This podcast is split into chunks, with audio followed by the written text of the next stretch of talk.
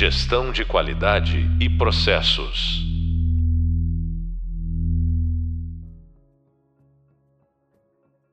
Olá, bem-vindos ao podcast da disciplina Lean e Melhoria Contínua de Processos.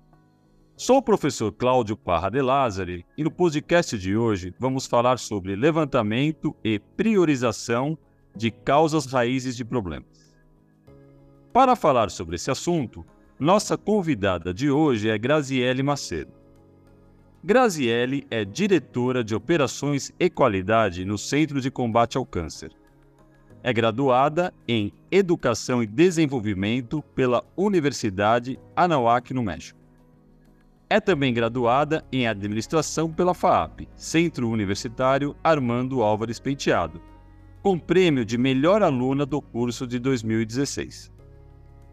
Graziele é mestre em Gestão para Competitividade, na Gestão em Saúde e realizou vários cursos de média e curta duração em temas relacionados à qualidade e segurança, mapeamento de processos, implantação da filosofia Lean, gestão da qualidade e avaliação da qualidade segundo os padrões ONA e JCI.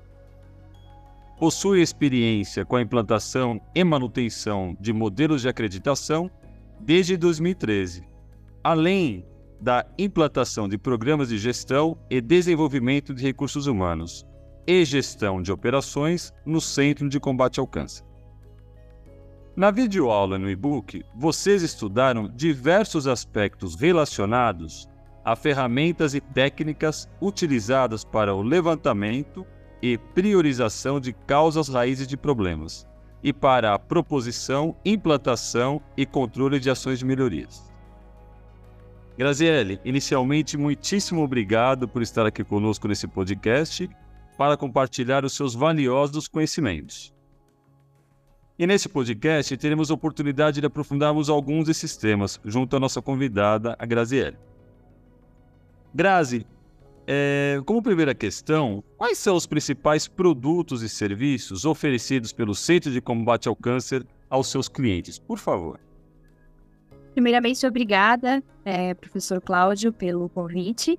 E respondendo a sua primeira pergunta, os principais produtos e serviços do Centro de Combate ao Câncer, é, podemos dizer que é a consulta na qual se faz o diagnóstico é, do paciente.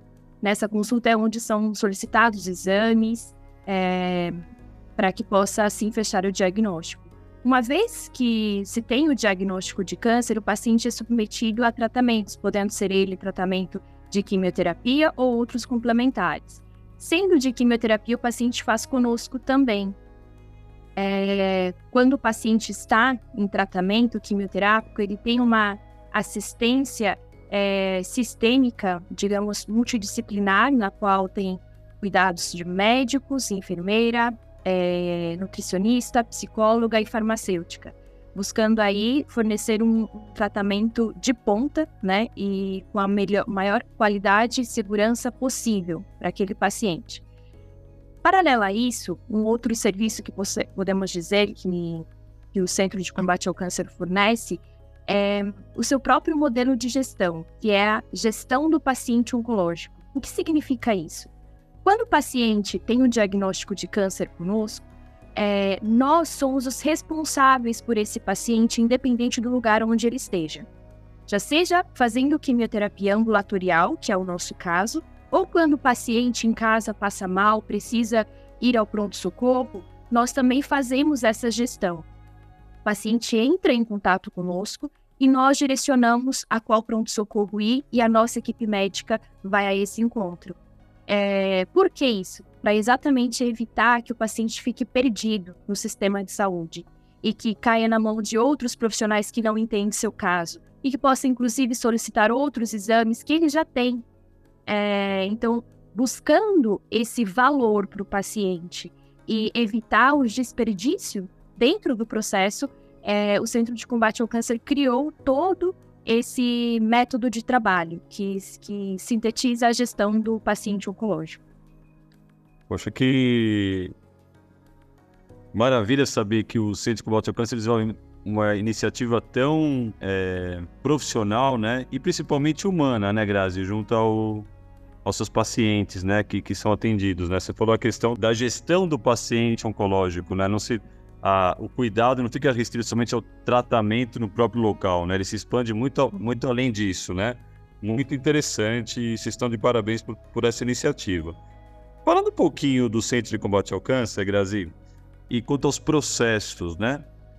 Como que o Centro de Combate ao Câncer entende qualidade? Quando a gente fala do serviço, do atendimento, do cuidado, o que que como que a qualidade é entendida pela instituição? Para que depois a gente possa detalhar a questão dos processos, melhoria, mas eu queria que você falasse um pouquinho da qualidade no sentido mais amplo. Por favor. Hum. A qualidade para o Centro de Combate ao Câncer é um ponto de extrema estratégia. Né? Então, para a gente, ele está dentro do nosso planejamento estratégico pelo fato de que os, é, o, centro, o CCC, que é o Centro de Combate ao Câncer, não seria o que é hoje sem um serviço de qualidade. É, quando nós falamos de qualidade, estamos dizendo de programa sistêmico de gestão dos nossos processos. Tá? E isso inclui desde o profissional lá da ponta, a nossa recepcionista que dá o contato inicial ao paciente, até o médico que presta o serviço. Então, é uma cadeia de profissionais e de processos que estão alinhados a uma estratégia de qualidade e segurança. Tanto isso é importante para nós que nós somos acreditados, como o senhor disse na introdução, pela ONA nível 3, que é o nível máximo de qualidade hoje no Brasil, para a Organização Nacional de Acreditação. E somos acreditados também pela Joint Commission, né, que é uma. É, hoje talvez seja a acreditação mais difícil de se conseguir e de se manter na área da saúde. E o Centro de Combate ao Câncer é acreditado e reacreditado desde 2014. Perfeito. Falando um pouquinho da ONA e da Joint Commission, fala pra gente o que, que elas valorizam mais, né? Quais são os principais requisitos que são levados em consideração? Sei que são muitos aqui, né? Não dá para explorar todos aqui no podcast nosso, né, Grazi? Mas falando um pouquinho de processo, se você puder, fa puder fazer um link entre os processos desenvolvidos no CCC e a ONA e a Joint Commission, fala alguns exemplos né, de requisitos que são requeridos por essas entidades, essas certificações e como que elas são tratadas dentro do CCC. Somente alguns exemplos, é claro que isso seria muito amplo e extrapolaria o nosso tempo, mas para que, que nossos alunos, nossos ouvintes aqui tenham uma ideia do da importância dessas duas acreditações e como que elas é, foram encaminhadas dentro do Centro de Combate ao Câncer, o Brasil, por favor. As duas acreditações, elas têm é, uma linha muito muito parecida, que é o cuidado ao paciente, é, ao paciente. Né? No nosso caso específico, o paciente oncológico. É, e esse cuidado, como eu já mencionei anteriormente, ele vai desde o momento do agendamento do paciente até é, o término de um tratamento. É, e aí, neste meio do caminho, a gente tem uma série de processos que respaldam e que faz com que este tratamento seja o mais sólido possível. E como que a gente garante isso, que a gente fala tanto no dia a dia, qualidade, segurança, qualidade, segurança, que isso acaba já virando é, uma, uma palavra muito fácil de se falar, né, no dia a dia, mas por trás disso existem muitos padrões de qualidade. Quando eu falo ONU e JCI, cada um deles tem seus é, manuais, né? ONA com muitas sessões e a JCI com muitos capítulos, todos voltados para a segurança do meu paciente. Então, por exemplo, eu tenho a JCI que ela tem um capítulo inicial que fala das metas internacionais de segurança.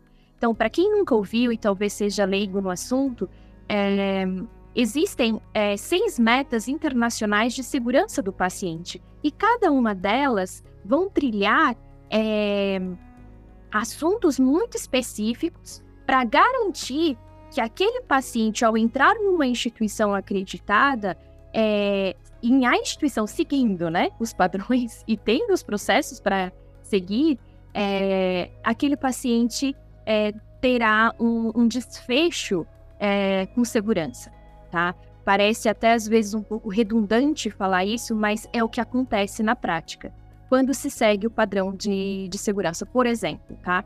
A meta 1, eu posso falar de todas aqui, mas a, a primeira meta, que é você identificar corretamente o paciente. Nossa, mas que coisa tão simples, como que alguém não identifica o paciente? Mas se vocês souberem que este é um dos principais erros, na, não só no Brasil como no mundo, às vezes de erro na área hospitalar, na área da saúde, quando o paciente às vezes tem o mesmo nome que outro, né? Ou você tem erra na data de nascimento. Quando você não faz a identificação correta, você pode desencadear uma série de erros que pode inclusive levar aquele paciente a óbito, dependendo da fatalidade da, do erro. Eu acho que eu dei apenas um exemplo de um capítulo, e são muitos capítulos, e são aí mais de 500 é, requisitos de qualidade é, só da JCI. Perfeito. Grazi, e você comentou aqui na sua fala, né? A questão da qualidade, do cuidado do paciente, a questão da segurança e metas internacionais de segurança.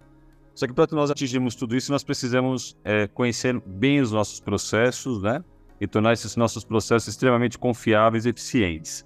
Como que dentro do CCC, Centro de Combate ao Câncer, a questão dos processos é endereçada? Como que existe uma equipe, como que os processos são analisados internamente, como que eles são conduzidos e como que eles são aprimorados. Fala um pouquinho da estrutura interna do CCC na questão da condução dos processos e como que os processos são entendidos e melhorados é, diariamente ou periodicamente dentro, dentro da organização. Por favor.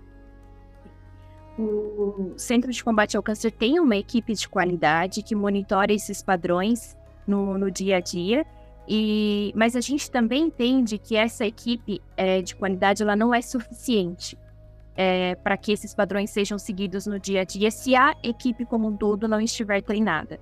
É, o que a gente faz no dia a dia? Cada gestor das áreas são os responsáveis pela, pelo processo, do, pelos processos que estão abaixo é, do seu setor. Então, quando a gente fala, por exemplo, de um processo de administração de quimioterapia, eu tenho vários setores que estão que fazem interface dentro deste processo, tá? Desde a recepção, que vai receber o paciente, a enfermagem, que vai fazer a triagem, que vai liberar para a farmácia a manipulação da químio, a, a, própria enfermagem que vai fazer a punção do paciente, uma vez administrada a químio, o acompanhamento daquele paciente. Então, são muitas variáveis que podem acontecer dentro de um mesmo processo. Então, dentro da instituição, a gente tem inúmeros processos. Como que a gente trata isso no dia a dia? É, todos os nossos processos eles são mapeados. Nós fazemos a priorização desses processos, né? Então, o que tem o maior impacto para o paciente, para a imagem da instituição. É, uma vez feito essas priorizações de processo, todos eles devem ser avaliados no mínimo uma vez ao ano, ou se acontecer alguma falha relacionada ao processo, ele tem que ser avaliado imediatamente. Quando isso acontece, é, professor, a gente convoca uma equipe para fazer essa análise. Estou falando quando acontece alguma falha relacionada a determinado processo. É, e essa equipe é composta por pessoas de diferentes é, pontas daquele processo. Então, se foi da administração de químio, por exemplo, vou convidar uma enfermeira, uma farmacêutica, uma nutricionista, uma psicóloga, recepcionista, todas as pessoas que estiveram interface dentro daquele processo. Mas a gente não se prende apenas a, a falhas para fazer a melhoria do processo. Então, uma vez ao ano, a gente faz a revisão dos processos e, nesse momento, também é desejável que surja possibilidades de melhorias. É, obviamente que essas melhorias elas vão entrar numa priorização, né? A gente não tem como fazer tudo ao mesmo tempo. E outra coisa que também é importante que eu sempre gosto de falar para os funcionários: processo que não tem melhoria ou que não tem necessidade de ser melhorado é processo morto. Né? Porque a gente está em constante mudança, em constante melhorias. É, então, aqui eu vejo três caminhos principais ali de melhorias dentro da instituição e é o que eu falo no dia a dia para os meus funcionários, né, para a minha equipe de gestores. Esse primeiro é que é essa revisão do mapeamento de processos, que é um processo formal, tá? Que a gente tem de revisão dos processos anuais. É, a segundo, que é mediante falhas. Todos os profissionais eles são habilitados a fazer registros de ocorrências, de falhas, de quase falhas, é, de incidentes. É, e por último, a, por medidas de inovação. Né? Então, a gente às vezes nosso processo está bonitinho, está redondo, mas surge alguma questão de inovação que vem agregar ao nosso processo. Né? Então, essa também é uma terceira via que nós temos aí de melhorias do processo no dia a dia. Basicamente, são essas as formas que nós temos aí, professor, de avaliar melhorias no dia a dia. Perfeito. É, você, comentou de maneira bem interessante, né, Grazi? A questão do mapa. Você comentou que todos os processos são mapeados, né? E que periodicamente existe essa análise, de pelo menos uma vez por ano, certo? E aí existe essa análise, essa, essa tratativa, esse, esse, esse endereçamento dos processos. Vamos falar um pouquinho especificamente no caso de proposição de melhorias de um processo. Inicialmente, no, na identificação das causas raízes de não conformidades ou causas raízes que poderiam levar a melhorias de um determinado processo. Aqui na nossa disciplina, nós falamos bastante de uma ferramenta muito utilizada, que é o diagrama de Chikawa, ou diagrama causa-efeito ou espinha de peixe, e também da, da ferramenta análise dos cinco porquês, que são algumas ferramentas, dentre várias, né, que nós podemos utilizar para diagnosticarmos ou identificarmos causas raízes de problemas ou não conformidades de processo. Vocês utilizam essas ferramentas, o diagrama dos cinco porquês, o Ishikawa, as, as, a análise dos cinco porquês, são utilizadas. Você poderia estar mostrando para a gente em que situações elas foram utilizadas, se foram alguma vez, e algumas dicas, né, que você poderia dar no uso dessas ferramentas, pela tua vivência ampla nesse, nesse assunto. Claro, professor, eu vou dividir a minha resposta aqui em duas partes, né? Até porque quando a gente fala de análise, eu, eu posso estar analisando um problema que aconteceu de fato e que precisa de uma solução, na maior, na maior parte das vezes imediata, e também eu posso estar falando de uma análise de um processo que precisa ser melhorado e dali fazer um levantamento de, é, de coisas que os que as pessoas envolvidas acham que poderia ser melhor. Então, são duas coisas diferentes. Quando a gente fala de um problema, aconteceu, paciente foi identificado errado, ou é, foi, sei lá, alguma situação específica na assistência aconteceu errada, ou no processo como um todo. O paciente precisaria ter solicitado a autorização no dia X e não foi solicitado. Quando há um erro de processo, nós usamos a ferramenta Ishikawa, é, porque é a padrão. É, não sei se os ouvintes conhecem a ferramenta Strategic Advisor, é um sistema de gestão muito conhecido no mercado como Interact.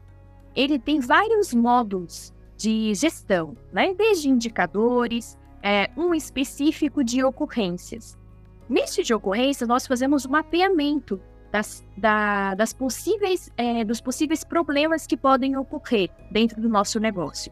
E quando ocorre, qualquer profissional, desde o enfermeiro, a recepção, o médico, pode acessar o sistema e abrir aquela não conformidade ou aquela falha, né? É, uma vez que está aberta, isso vai para a qualidade e a gente convoca a equipe de análise, tá?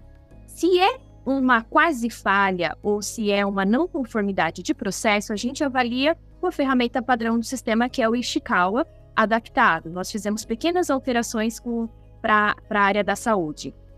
Agora, se nós estamos falando de um incidente é, que, pode, que tem o potencial de dano tá, para o paciente é, ou para a instituição, a gente complementa essa análise com os cinco porquês.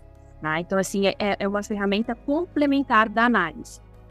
E se por um incidente com dano, que nós chamamos na área da saúde, especificamente lá, é, o evento sentinela, são coisas mais graves. Estamos falando de é, um paciente que foi a óbito, é, um, um, dano irreversível, uma insuficiência renal, ou situações que, é, que são difíceis de corrigir, digamos assim, então, é um evento sentinela. Para esse, a gente utiliza, além dessas ferramentas anteriores, a gente utiliza uma ferramenta que chama Protocolo de Londres. É muito específica para a área da saúde, tá? Que ela vai colher todos os dados, desde o momento zero que começou aquele processo, e vai tentar cruzar as informações e chegar ali nas, é, na causa raiz ou nas causas que levaram aquele acontecimento. Então, essa é basicamente quando tem um fato, um, erro que aconteceu, tá?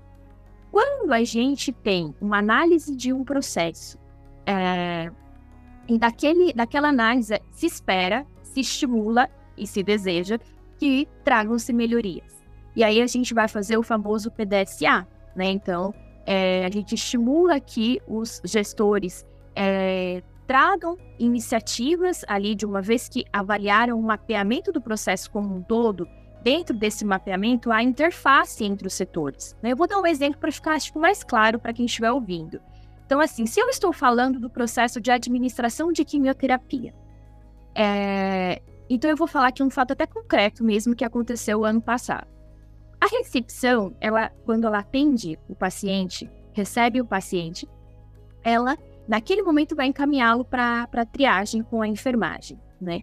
A gente entendeu, em algum momento avaliando o processo, que se faltar, que a, uma vez que a enfermagem fazia a triagem daquele paciente que ia para consulta, porque existem alguns fluxos ali em paralelo, paciente em consulta, paciente em QT, paciente em QT consulta, QT é quimioterapia, desculpa. E, e a gente entendeu que faltava-se ali uma informação que acompanhasse o paciente porque naquele momento que, ela, que a enfermeira fazia a triagem, ela não podia abrir por uma questão limitante do sistema o prontuário. Só o médico poderia abrir em consulta. A gente entendeu que se precisaria de uma de algo que acompanhasse aquele paciente. Aí nós criamos a ferramenta Kanban, né? Que é um Kanban que quem é, estuda o Lean sabe muito bem o que significa. Não vou me ater a isso.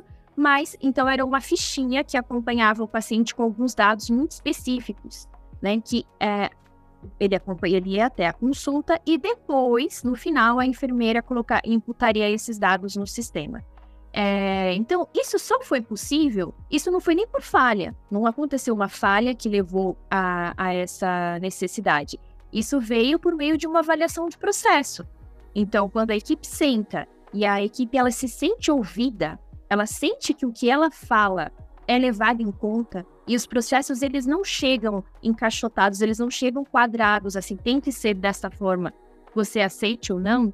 Quando há essa cultura de segurança e de qualidade na instituição, é, toda essa questão de qualidade, ela, é mais, ela, ela flui melhor. É, então, para finalizar essa questão, quando eu digo, né, que eu disse inicialmente do Ishikawa adaptado, porque nós entendemos que o, o Ishikawa tal como é e como todos estudamos, é, ele não se adequava completamente à nossa realidade. E um exemplo muito específico disso, lá não consta é, o paciente, tá? E o paciente ele pode ser em determinadas situações a causa de um problema. Não é o que a gente quer que seja, mas pode ser que sim. Aconteceu o ano passado, por exemplo, um paciente ter sido orientado, ter, é, termos o registro desta orientação, o paciente estava com uma droga vesicante, que é uma quimioterapia que pode lesionar o tecido, e ele foi orientado a não ir ao banheiro sozinho, a não se levantar. Deu cinco minutos depois da orientação, ele levantou e ele foi ao banheiro e o acesso, que é a agulha, né? Para quem não sabe, aonde está é, sendo administrada a quimioterapia, saiu da veia. E aquilo causou o que nós chamamos na área da saúde de extravasamento. E, assim, a causa, aí você vai ver, porque o paciente, ele simplesmente ele decidiu levantar e ir ao banheiro. Por mais que a gente tenha tido ali o registro da orientação. Então, foi aí que nós entendemos que faltava uma caixinha, uma espinha ali que falasse do paciente. E também é, a gente mudou uma ou outra, é, colocamos uma mais de procedimento que tivesse interface com os nossos POPs. E acho que foi basicamente isso. Então, com isso, acho que respondi essa questão aí do escala, professor. Perfeito, Grazi. Excelente os seus comentários e com certeza os nossos alunos aqui que estão nos ouvindo, eles vão entender muito melhor o que foi passado para eles na, durante a disciplina, na né, questão do Ishikawa, dos cinco porquês, através dos seus diversos exemplos que você forneceu para nós aqui. Muito obrigado. Ô, Grazi, vamos falar um pouquinho das equipes, né? Das equipes de, que, que realizam os projetos de melhoria, que conduzem os projetos de melhoria. Fala um pouquinho, é, pela tua experiência aí no Centro de Combate ao Câncer, é, o número médio, eu sei que isso varia de acordo com o projeto, o número médio de pessoas que compõem as equipes dos projetos, quais são as características, né? Estou falando de competências, habilidades requeridas por esses membros das equipes de projeto. O que, que se espera, né, em termos de formação, atitude, habilidades dessas pessoas que compõem os projetos de melhoria? E assim, já aproveitando essa questão, como que é feito a questão do brainstorming? A gente falou bastante do brainstorming na disciplina. Como que as pessoas, às vezes de formações tão diferentes, elas acabam contribuindo com as suas sugestões, ideias? Como que esse brainstorming é conduzido dentro das equipes? Então, só retomando, número médio de pessoas, os perfis desejados para que as pessoas integrem essas equipes e como que o brainstorming é conduzido, Grazi, por favor. Uhum. O número médio ele vai variar, professor. É, na nossa realidade específica, ele vai depender de do, da, se aconteceu alguma falha, algum problema e da gravidade daquilo. Ou, na minha segunda, no segundo cenário, se, se é simplesmente uma avaliação de um processo ou de um processo novo que deva ocorrer. Então, se a gente pensar numa situação onde aconteceu um erro e ele precisa ser avaliado e ali uma melhoria precisa nascer dali, a gente vai convocar um integrante de cada setor que foi envolvido. E aí, é, pode, podendo ser o gestor da área ou alguma outra pessoa que tenha competência para se discutir o problema, tá? Se nós formos pensar numa análise de um processo padrão, o processo já está estabelecido, não aconteceu nenhuma falha relacionada, porém ele precisa ser revisto. É, ele será, será convocado para reunião de análise de processo um representante de todas as áreas envolvidas naquele processo. Se nós estamos falando de um processo novo que não existe, tá? Aí será avaliado é, quais pessoas terão interface no dia a dia com esse processo. E aqui, quando eu falo, você vê que eu repeti basicamente nos três grupos as pessoas que têm interface pessoas que, a, que fazem esse processo no dia a dia. Por quê? Eu aprendi na minha curta experiência, professor, e nos estudos que eu é, tive ao longo dos anos, no quais, inclusive, o senhor foi o meu mentor, é, que não adianta a gente impor processos. Quando isso é imposto, os processos, a chance de ter sucesso e dele acontecer da forma como foi desenhada é enquanto você está olhando. Para que você consiga que o processo ele seja de fato efetivo, e que o, a qualidade e a segurança ela esteja permeada no processo, você tem que fazer que aquela pessoa que está lá na ponta, ela entenda a importância disso. Porque se ficar só, só na minha percepção, ou no meu entendimento, que estou lá na minha mesa sentada, a chance de que o processo corra conforme foi desenhado e de acordo com os padrões de qualidade nacionais e internacionais vai ser enquanto estiver acontecendo uma auditoria, tá? Então, é, é para evitar que isso aconteça, a gente envolve o máximo de pessoas possíveis que tem a ver com aquele processo. E a gente escuta, tá? Então, assim, isso para mim é chave. E assim, eu tento, sempre que eu vou para uma análise de um processo, ou que eu vou para é, para umas reuniões, para alguma reunião desse, desse, desse tipo, eu tento ir com uma página em branco. Por mais que às vezes eu já sei na minha cabeça qual foi o problema, ou eu acho que sei, né? Eu tento escutar e eu busco escutar sem julgamento. Porque quando a pessoa é, se sente importante dentro do processo, que o que ela traz é ouvido, é levado em conta e que as ideias dela é, faz com que o processo de fato melhore. Meu, não tem nada melhor para um funcionário quando ele traz uma ideia, a gente acata aquela ideia, melhora o processo com a ideia dele, entendeu? E ele vê aquilo funcionando. A próxima vez que convidarmos aquela pessoa, ela não vai vir com uma, ela vai vir com duas, três, quatro. Assim, aí a gente aí sim tem que entrar com o processo de priorização de ideias. Então, o brainstorm que o senhor também falou, ele é usado? Sim, com certeza.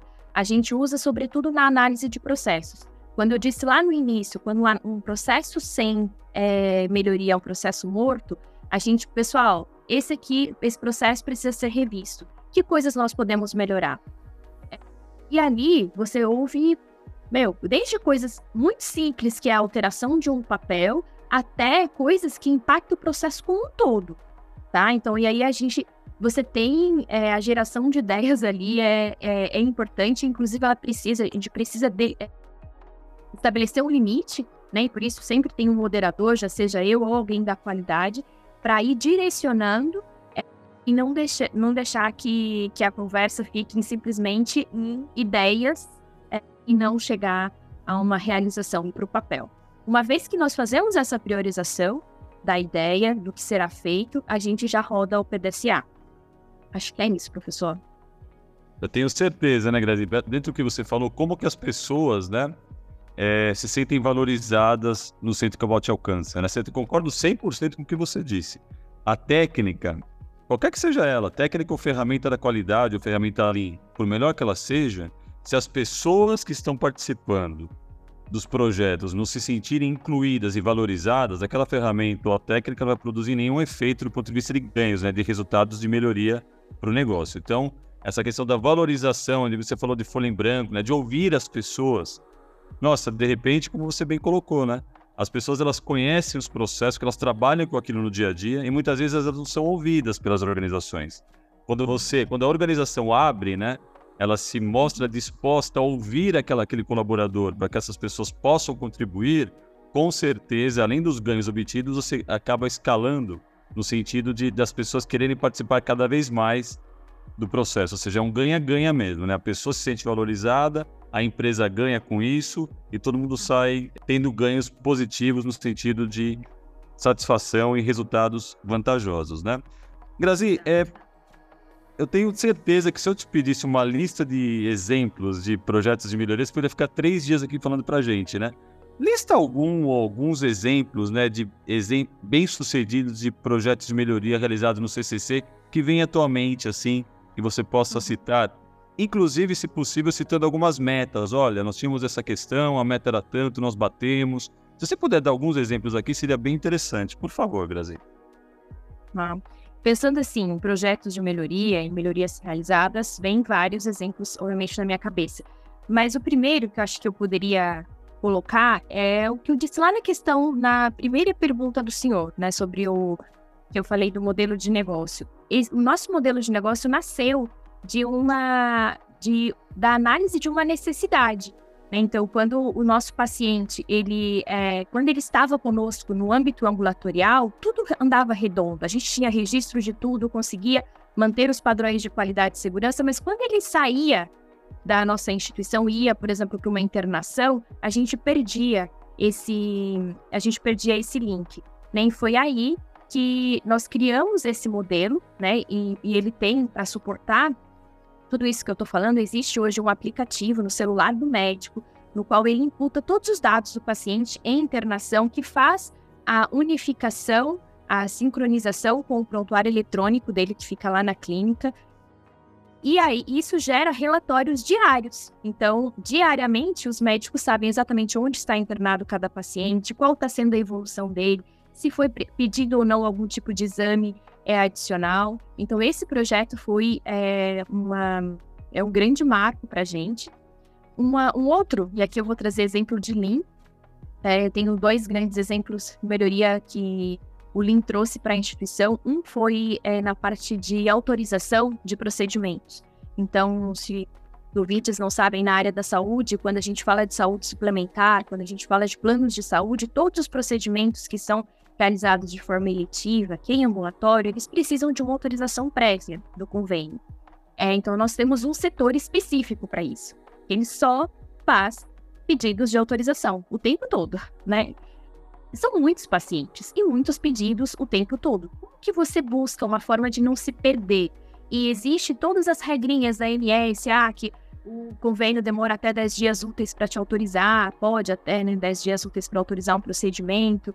É, e aí nós fizemos a gestão à vista lá na, no setor de autorização. Nós compramos 30 displays, assim, infelizmente eu não tenho como mostrar, então vão ter que só imaginar pelo que eu estou falando, mas na, na sala da autorização estão 30 displays, cada display tem um dia, né? E dentro desse dia tem lá o que se tem que autorizar, o que tem que ser encaminhado para o convênio, as pendências daquele dia e é, também as QPs autorizadas, quimioterapias, procedimentos autorizados. E ali a pessoa que estiver no setor sabe exatamente o que precisa ser feito naquele dia e não se perde, o processo ele não se perde no meio do caminho. Um outro exemplo muito parecido com esse nós fizemos também no setor de faturamento, que é a última etapa do nosso processo. Quando todos os processos foram realizados, vão ser encaminhados para cobrança ao, ao convênio. Então nós fizemos um armário muito é, muito legal no setor, cheio de nichos para cada um dos convênios. Então, é, para cada convênio tem quatro nichos. Um que diz consultas a faturar, consultas faturadas. Quimioterapia a faturar e quimioterapia faturada. Parece muito simples o que eu estou falando, mas para quem faz isso no dia a dia, isso faz toda diferença, porque o papel ele não se perde. E o processo, eu garanto, a gente garante que ali ele está sendo feito no momento que tem que ser feito, porque cada convênio é um dia diferente no mês. Então, gente, isso parece ser coisa é, muito simples a ouvir, mas eu erra, se a pessoa errar o dia de enviar para o convênio, o impacto disso é, às vezes, é, muitos, muitos, muitos mil reais que eu não vou receber naquele mês. Então, assim, o impacto é grande. Tá? Eu não sei se eu respondi completamente sua pergunta, mas esses são os exemplos que vieram aqui à minha mente agora, professor. Respondeu perfeitamente, Grazi. Você trouxe diversos exemplos aí super ricos para nós aí de cases né, de sucesso da contemplação de projetos de melhoria dentro do CCC. Grazi, a gente já está caminhando para o finalzinho do nosso podcast. Eu queria pedir para você, dentro da tua vastíssima experiência relacionada à melhoria de processos, gestão da qualidade, é, na figura de diretora do CCC, você desse algumas dicas para os nossos alunos, nossos ouvintes, quando eles forem pensar em projetos de melhoria, o que você daria de dicas ou cuidados que eles poderiam ter para que a chance de sucesso seja maior nas atividades que eles realizarem quando se tratar de projetos de melhoria, Grazi? Lista algumas diquinhas aí que você pudesse dar para os nossos alunos ouvintes, por favor. Claro, professor, com muito prazer. Eu sintetizaria, acho que um pouco de tudo que eu falei aqui, em cinco principais dicas. A primeira seria entender o real problema. E, e para que a gente possa entender o real problema, a gente tem as, as várias ferramentas, tá? E não se atenham a uma ou a outra, tem várias ferramentas hoje de qualidade que possam nos ajudar a chegar ao real problema. A segunda seria envolver as pessoas que executam o processo no dia a dia.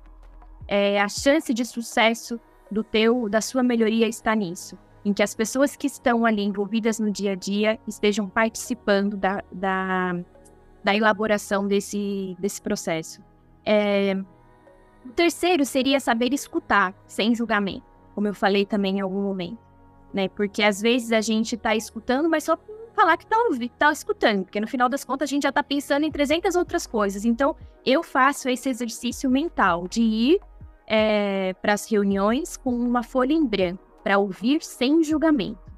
É, e o, a, quarta, a quarta dica, eu diria que é treinar, treinar, treinar e treinar. O profissional, ele precisa ser treinado. Uma vez que o, que o processo foi definido, é, o POP foi descrito, o mapa foi feito, é necessário realizar o treinamento e as devidas reciclagens. Porque a gente não pode deixar, é, pensar que, ah, porque esse profissional ele é antigo, que as coisas vão sair é, das, da forma como foi desenhada, tá? Então, o treinamento é essencial. E por último, eu diria que revisar aquele processo, tá? Então, assim, não basta definir o processo se você não revisá-lo periodicamente. E reforço que um processo é, estático, um processo que não é que não tem alterações, que não tem melhoria, é um processo morto. É um processo que a chance de ter falhas ali é muito é, é grande. É isso, professor. Muito obrigada. Eu que agradeço, Grazi. Muitíssimo obrigado, Grazi, por sua valiosíssima participação e contribuição no podcast Levantamento e Priorização de Causas Raízes de Problemas e por compartilhar seus valiosos conhecimentos conosco. Muito obrigado pela sua generosidade, parabéns pela competência com a qual você tem é, desenvolvido essas atividades no Centro de Combate ao Câncer e muito sucesso para você, Grazi. Tudo de bom, viu? Obrigada, desejo mesmo ao senhor, professor. É, agora, para os nossos queridos ouvintes aqui que estão nos ouvindo, convido todos vocês para participarem do próximo podcast, que será sobre proposição, implantação e controle de ações de melhorias. Bons estudos a todos e muito obrigado. Gestão de qualidade e processos.